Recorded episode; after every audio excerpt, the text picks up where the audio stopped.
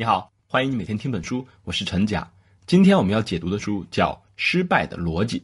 这本书的中文版大约有一百九十页，我会用大约三十五分钟的时间和你解读这本书的精髓。为什么我们在处理复杂问题的时候很容易失败？这本书的作者呢是一个德国人，名叫迪特里希·德尔纳。啊，中国人呢可能不太熟悉他，不过德尔纳在德国是认知行为领域的权威，他曾经获过德国的最高科学奖项莱布尼茨奖。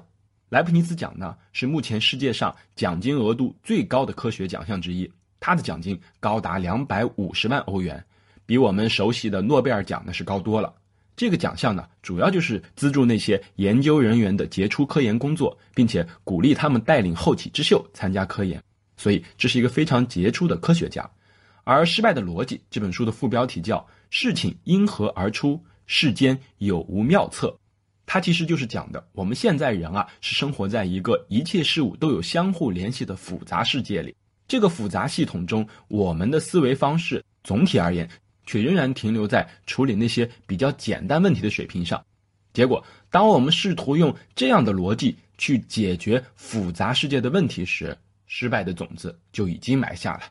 结果，事情就会按照失败的逻辑不断的发展，最终导致事情没有成功。所以呀。这本书其实是一本研究在复杂系统下我们为什么会失败的书，因此它的名字就命名为《失败的逻辑》。在这本书中啊，作者用他自己编写的计算机程序啊这种游戏，借鉴了心理学，尤其是实验心理学的方式，揭示了我们失败的原因。书中用大量的篇幅分析和论证了，哎，我们在不同的情况下怎么失败的。不过呢，相对而言，他对解决方案的琢磨比较少。这倒不是作者避重就轻，而是作者有一个观点：只要我们理解了失败的逻辑，并不需要一些什么革命性的新思维，就能够预防和打破失败的逻辑。正所谓解铃还须系铃人，有时候掌握了问题的症结，解决方案往往比想象的要简单。好，接下来就让我们回到这本书中，看一看那些最有启发的代表性观点。我们讲三方面：第一。为什么说我们面对的问题大多数都处在一个复杂的系统当中？第二，为什么说有时候我们的失败是从一开始就注定了的？第三，为什么我们在预测未来的时候总是失败？好，让我们一一来看。先看第一点，为什么说我们面对的问题大多数情况下都处在一个复杂的系统？以前我们家里养鱼，结果养了一段时间啊，那个鱼缸它就发臭。为了解决这个问题啊，我就只好把那些鱼啊全捞出来，然后把鱼缸里的水倒掉，把那些臭的东西扔掉，然后换上清水，铺上新的沙子和水草，哎，再把鱼放进去。虽然忙活了一整天才弄完，但是呢，毕竟鱼缸不再有臭味了。可是让我崩溃的是，两个月以后，鱼缸又开始发臭。其实类似这样的问题啊，在我们生活中非常常见。我们以为发生了什么问题，解决什么问题，这个事情就完了，但其实并没有。之所以会有这样的现象，是因为我们每个人都生活在一个复杂的系统，只不过我们自己并没有意识到。这里说的复杂系统，它指的是对于一个给定的问题，其实它是存在很多影响这个问题的变量的，而且呢，这些变量之间，它们又有彼此相互联系的关系。那这些变量构成的这个系统就是一个复杂系统，比如我们刚刚提到的这个看着不起眼的鱼缸的问题，其实它就是一个复杂系统，它里面包括生产者水草、消费者鱼以及分解者微生物，还有其他的有机物啊、水温啊、阳光啊等等这些变量构成了一个复杂系统，所以针对这个鱼缸发臭，要有一个合理的解决方案。并不是它发臭我就把臭味清理掉，而是要弄明白鱼缸发臭的原因到底是什么。其实鱼缸发臭是因为它的水太深，导致水底缺氧，发臭的厌氧微生物就会大量的繁殖。所以鱼缸这个问题的解决方案，可能更好的是在水底安一个小水泵，让水底充满氧气。鱼缸的问题看起来很简单，实际上它是一个复杂系统中的问题，要站在系统的视角才能解决这件事情。啊，再比如，看起来我们在公司里和客户沟通工作是一个简单的工作，但它其实也是个复杂的系统，因为你和客户沟通工作的结果会影响到你的团队会不会项目顺利推进，而项目推进的进度又会影响到公司的业绩等等。这就像我们有一个笑话里面讲的：战场上打马掌的没有打好马掌，少了一个钉子，结果那个马在战斗的时候就让士兵摔了一跤，士兵摔了一跤，导致打了一场败仗，打了一场败仗，导致国王失去一个国家。这虽然是一个笑话，但其实它就是强调的我们这个世界是相互联系的，就好像蝴蝶效应一样，在太平洋那边的蝴蝶扇动了一下翅膀，结果会影响到整个世界的方方面面，而这就是我们所生活的真实世界，只不过我们自己并没有意识到我们是处在这样的一个复杂系统里，我们把问题简化为鱼缸的问题就是鱼缸的问题，沟通的问题就是沟通的问题，而今天这个世界。事物的联系是越来越密切，用这种孤立的简单处理问题的思考方式，就会导致我自己明明怀着善意，而且每一个环节都做了自己认为应该要做的事情，怎么最后还是搞砸了呢？比如当年著名的切尔诺贝利事件，当时所有的操作人员都坚守在工作岗位，甚至他们前一段时间还刚刚因为核电站长时间不间断供电而受到了表彰，就是这样一帮。专业的工作人员，可是最后核电站还是发生了灾难性的事件，这是为什么？就是因为我们人类在面对一个复杂的系统时，用自己的经验和直觉去进行判断的时候，已经无法应对。而对我们而言，系统内部的一些变量并不是显而易见的，甚至这些变量几乎是在一个不透明的盒子里，这些黑盒子内的变量又彼此相互影响，构成了一个复杂的关系。所以，面对这样一个不透明、还处在相互变化关系当中的系统，我们想要凭借经验和直觉就取得成功，实在是非常的困难。那么，是不是说我们面对复杂系统就无能为力呢？也未必。作者认为，复杂系统的问题也是可以应对的，只是我们需要相应的组织起复杂的行动来应对。作者给出了一个我们解决复杂问题时可以组织复杂行动的五个步骤。这五个步骤其实挺简单，第一步就是明确你的目标是什么，想要实现什么效果。第二步要收集信息，研究这个系统的结构，也就是它内部的变量相互关系是怎样的。第三步预测这个系统未来的发展趋势。第四步根据预测来做计划，采取行动。第五步根据行动的结果反馈改进自己的行动策略。那这五步听起来都很简单吧？可是问题在于，我们自己处理问题的习惯做法，往往会在每个步骤都犯错，不是这个步骤遗漏一个问题，就是那个步骤犯个小错误，这些小错误累加起来就会酿成大错，而这就是失败的逻辑。书中其实花了大量的篇幅讲解这些错误导致我们失败的逻辑，但是我们节目二十多分钟的时间没有办法把所有的内容全都讲到。我接下来就挑大家很熟悉但却一直在犯错的两个领域来介绍，可以以点带面的了解作者的核心观点。好，接下来我们就进入第二部分。为什么说有时候我们的失败从一开始就是注定的？这个话题其实就是说的我们解决问题的第一步——制定目标。我们会觉得这个很简单啊，因为我们做任何事情都是要有目标的嘛，有什么好谈的？可是真的是这样吗？我们真的理解了吗？事情远没那么简单。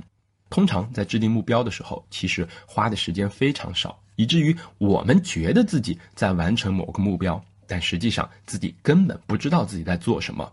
为什么这么说呢？我们生活中经常会听到这样的目标，比如领导说：“哎，我们今年要把公司的业绩做得更好。”图书馆的领导说呢：“我们今年要让图书馆对用户更加友好。”一个党政领导呢说，我们今年一定要为更多的贫苦老百姓谋取福利。员工呢会说，我今天要把我的工作做好。学生呢说我这个假期要学更多的知识。这样类似的目标，我们都听过很多，我们也觉得没有问题，对吧？可是作者说，这样的目标恰恰非常有问题，因为这些目标都是含糊的目标。含糊的目标是和清晰的目标相对的。所谓清晰的目标，就是指事情的结果有一个明确的判断标准，比如今天下午三点在公司门口集合，那这就是一个清晰的目标。而含糊的目标呢，是指没有办法明确判断我们这个目标是否实现的目标，比如什么叫做业绩好呢？什么样的图书馆对用户更友好呢？什么叫做福利更好呢？其实我们看起来是制定了一个目标、一个任务，但实际上它本质上是一个含糊的、模糊的，包括了很多事件的概念而已。我们就以图书馆为例，你说怎么样才叫对用户更友好呢？是说我们图书馆开放的时间要更长，还是说我们图书馆的藏书应该更多，或者我们应当收费更便宜，让更多的人可以来图书馆？还是不是应当把内部的装修做得更好？所有这些听起来都是让我们图书馆更友好的方式。可是你有没有发现，让图书馆更友好这个看似明确的目标，其实它本身是相互矛盾的。为什么呢？我们设想一下，一个员工说：“哎呀，现在用户抱怨我们的价格有点高，图书馆呢应当让更多的普通人参与进来，我们是不是应当让价格更便宜，甚至免费呢？”你作为领导一听，哎，这个建议有道理，符合我们对用户更友好的目标。可是另一个员工说：“哎呀，人们都抱怨我们图书馆的人越来越多，空间太拥挤了，我们得要有更大的空间，而且藏书也显得不够了，需要购买更多的书籍。”你一听，哎，这个也有道理，更便宜的票价带来更少的收入，更多的装修和购买书籍。反而要花费更多的资金，结果图书馆不得不在免费了一段时间之后，又以更高的价格提价，导致人们抱怨纷纷。你看，好心结果做了坏事儿。其实这样的例子在我们生活中很常见。我们以为自己制定了一个清晰的目标，其实只是制定了一个模糊的方向。在这个大目标下，涉及了很多具体的子目标。而这些子目标之间，他们的关系可能是矛盾的，而如果我们不理解这一点，就盲目的去行动，那我们在这么一个复杂世界的系统里面处理这些相互矛盾的因素时，失败的风险就非常大。所以，作者提醒我们，我们首先应当思考的是，自己的目标是不是一个清晰、明确、可判断的目标，不要用含糊的词语来表述自己的目标。我们要把目标清晰化，就意味着我们要把一个含糊目标中所涉及的那些具体的细节给一个一个的拆分孤立出来。比如，对友好的图书馆这个目标而言，我们就要把它拆分成门票价格、馆藏图书、服务时间、馆内环境等等。你看，一旦我们把一个含糊的目标拆分清晰的时候，我们多半就会发现，哦。这个目标下面其实有很多个目标，原来这是一个多重目标呀。而一个多重目标在复杂系统的时候，这些目标之间的关系可能就会有负相关的关系，也就是说，一个目标可能和另一个目标是彼此冲突的。那这个时候你就要做出权衡：我是选择 A 目标呢，还是选择 B 目标呢？或者说我各打五十大板，我取个折中。除了这些解决方案呀，我们或者还要想，在这个复杂系统中，我是没有办法都实现这个目标了。我可不可以改变这个系统呢？比如以图书馆的案例，我不自己经营了，我交给国家，让国家拨款来解决经费和用户体验之间的问题。这些都是我们处理多重目标的方法。那不管采用哪种方法，首先我们第一步要做的是弄明白自己的目标到底是什么。一定要是一个清晰、明确、可衡量、能评价的目标，这是我们大多数人在制定目标的时候一开始就容易犯的第一个错误——含糊的目标。那作者说，其实我们在制定目标的时候，还有一个很容易犯的错误，忽略了隐式目标。那隐是隐藏的隐，式就是公式的式，啊，隐式目标。举一个例子啊，你是一个有为青年啊，非常有志气。今年呢，给自己制定了一个目标，是赚到两百万。那为了这个目标，你就精确的算出了，哎，我该怎么赚钱？我去哪儿加班？我在哪儿兼职？等等等等。你也很努力的去执行你的计划，哎呦，事情也在顺利的推进。可是到年底，你快要赚到两百万的时候，突然身体累垮了，病倒了。这个时候你就发现，哎呀，原来身体健康它是一个隐式目标。作者说，隐式目标就是那些你在追求目标 A 的时候没有考虑到的目标 B，但很可能这个目标 B 发生了之后，会让你面对很不想面对的结果。比如早些年的时候，第三世界国家要处理的一个棘手问题，就是农业的病虫害很多。当时人们的目标就是努力消灭这些害虫，科学家因此发明了 DDT，就是那个消灭害虫非常有效的农药。这下问题解决了，粮食产量增加了。可是大家很快发现，DDT 对整个环境的污染破坏非常严重。这就是我们在追求一个目标 A 的时候，却带来了一个隐藏的我们不能接受的目标 B 的实现，也就是我们常常说的好心办了坏事儿，适得其反。可是。我们绝大多数人从来没有考虑过，我在定这个目标的时候会不会产生其他影响。很少有人会按照系统思维的角度去思考问题。我们认为目标 A 就是目标 A，目标 B 就是目标 B，目标 A 和其他事情没有任何关系。可是，在我们这个真实的复杂系统当中，任何一个目标都是一个系统当中因素之一，和其他因素都是有彼此千丝万缕的关系的。所以，你解决任何一个问题时，都会有多重的影响。一方面，你不仅仅影响 A，你还有可能影响这个系统当中的 B、C、D。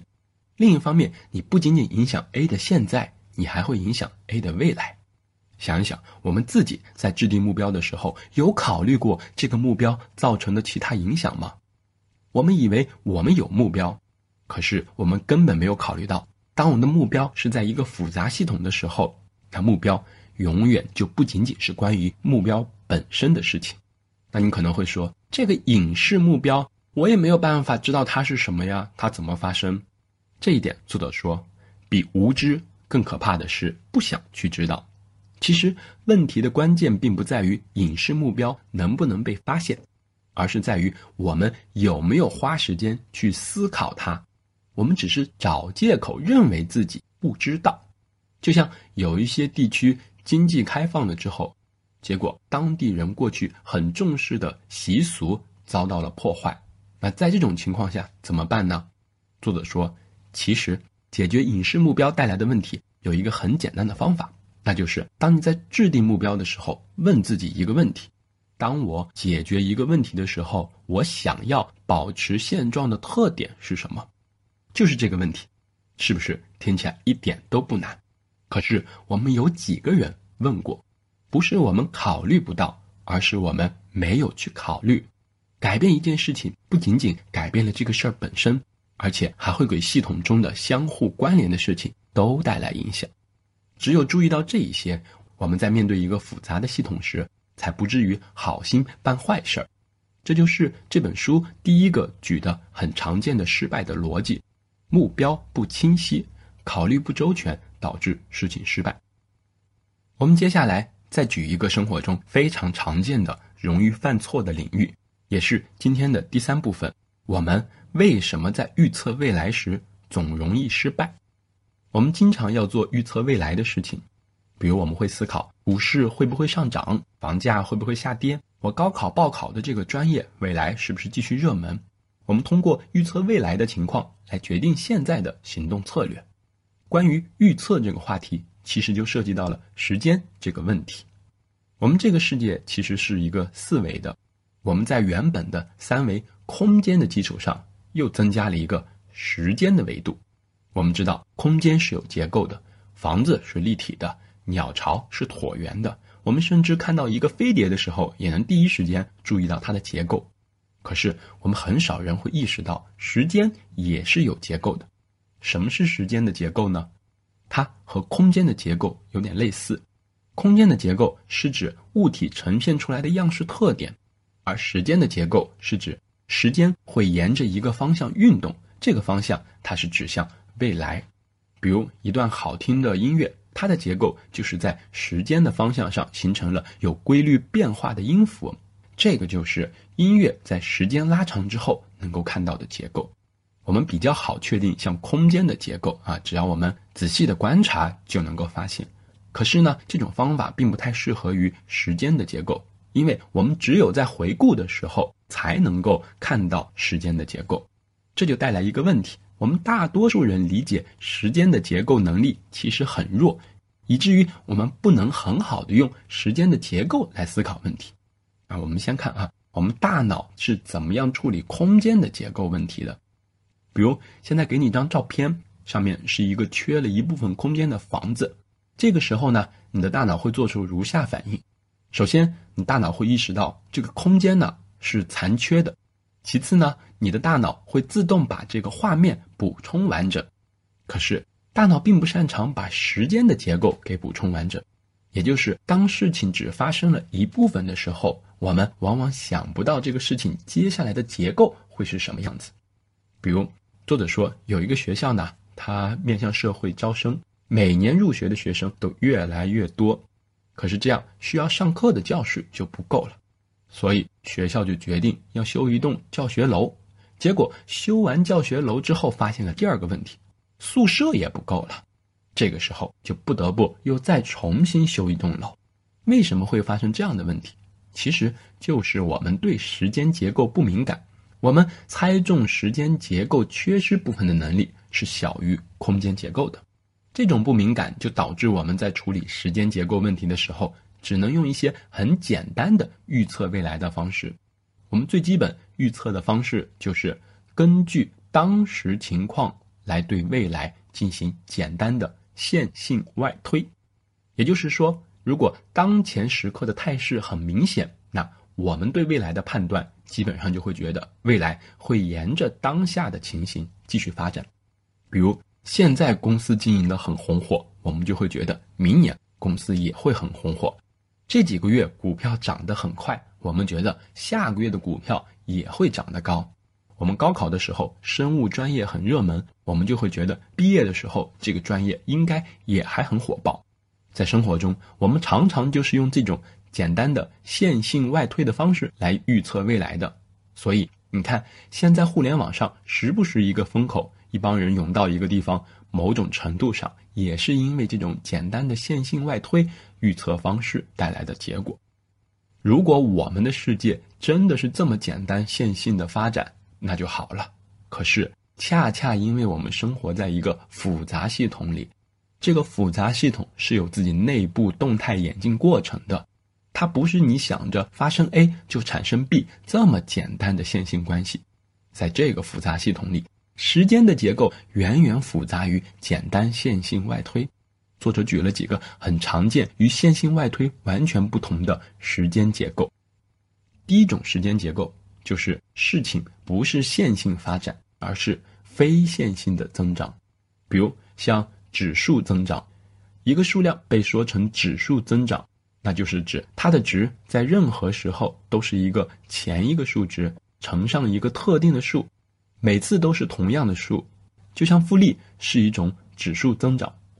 举一个我们都熟知的例子，就是那个国王对发明了国际象棋的人啊非常赞赏，于是决定就奖赏他，说你要什么奖励呢？这个人就说我不要别的，你就把我发明的国际象棋棋盘上格子里面用稻米填好就行了。第一个格子放一粒，第二个格子放两粒，第三个四粒，第四个八粒，以此类推，放到第六十四个格子就好了。那国王一想，这个简单呀，不就是一碗米吗？好，我给你。你看，这时候国王就是用了简单的线性外推的方式来思考问题，觉得一粒、两粒、八粒、十六粒，给你一百粒又何妨？但真实的情况是，假设六十粒米有一克重的话。单单放满第六十四格，也就是最后一格，就需要三千一百万艘载重五千吨的轮船来运输，太惊人了。可是我们的大脑根本不擅长处理这种非线性的增长。你可能觉得，哎，这就是一个传说，它不真实。我们现实生活没有这样的事情。那好，在真实的社会里，只是换了一种说法，它不叫指数增长。而是把这一粒米、两粒米的增长叫成了增长率。增长率我们经常听到，比如这个公司的增长率是多少，这个股票的市值增长率是多少。我们以为自己理解增长率，但实际上我们真理解吗？心理学家做过一个专门的实验，模拟了一个真实的场景：有一个拖拉机厂啊，这肯定是一个几十年前的例子，还用拖拉机举例。这个拖拉机厂的领导呢，认为从一九七六年开始以后，每年公司生产的拖拉机数量都要增长百分之六，这样才能维持工厂的正常运作。那么，请实验者不通过计算，只是自己估计，按照工厂的计划实施啊，每年增长百分之六，到一九九零年、二零二零年、二零五零年，这个工厂要生产的拖拉机数量是多少？实验的结果是。绝大多数人认为，到二零五零年的时候，要生产的拖拉机规模大概是五千辆，也就是比一九七六年增加了四千辆。可是，如果按照百分之六的年增长率，到二零五零年要生产的拖拉机应当是八万多辆。所以，作者说啊，人们在报纸上看到美联储银行期望美国经济每年以百分之二点五的增长率增长的时，读者以为他读明白了这句话，其实他根本不理解。这就是因为我们大脑没办法对这种非线性的指数型增长进行合理的预测。我也有这种亲身的类似经验。有一次呢，我因为工作的原因就要研究某个城市的城市规划，结果我突然发现啊，城市规划的专家们预测这个城市在二零一零年应该到达的汽车保有量数据，结果在一九九八年已经就被突破了。你看，即使是城市规划的专家，他们也不能真正理解指数型增长到底意味着什么。所以，即便是个专家，如果没有真正理解复杂系统下时间结构的特点，也会做出错误的决策。这就是指数型的这种非线性时间结构，啊，它是世界的一种运行模式。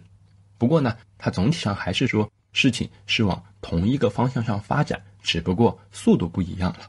但是，我们这个世界除了同一个方向的时间结构之外，还有一种常见的时间结构，那就是震荡结构。意思呢，就是事物通过一个中心位置不断的做往复重复的运动，比如股市一会儿涨一会儿跌，经济一会儿繁荣一会儿萧条，哎，这就是震荡模式。在这个世界，很多复杂系统因为自己内部的各种因素相互作用。就有内部动态的延迟效应，所以就会表现出震荡模式，而我们却用简单的线性外推方式去和它相处，就会犯下很多错误。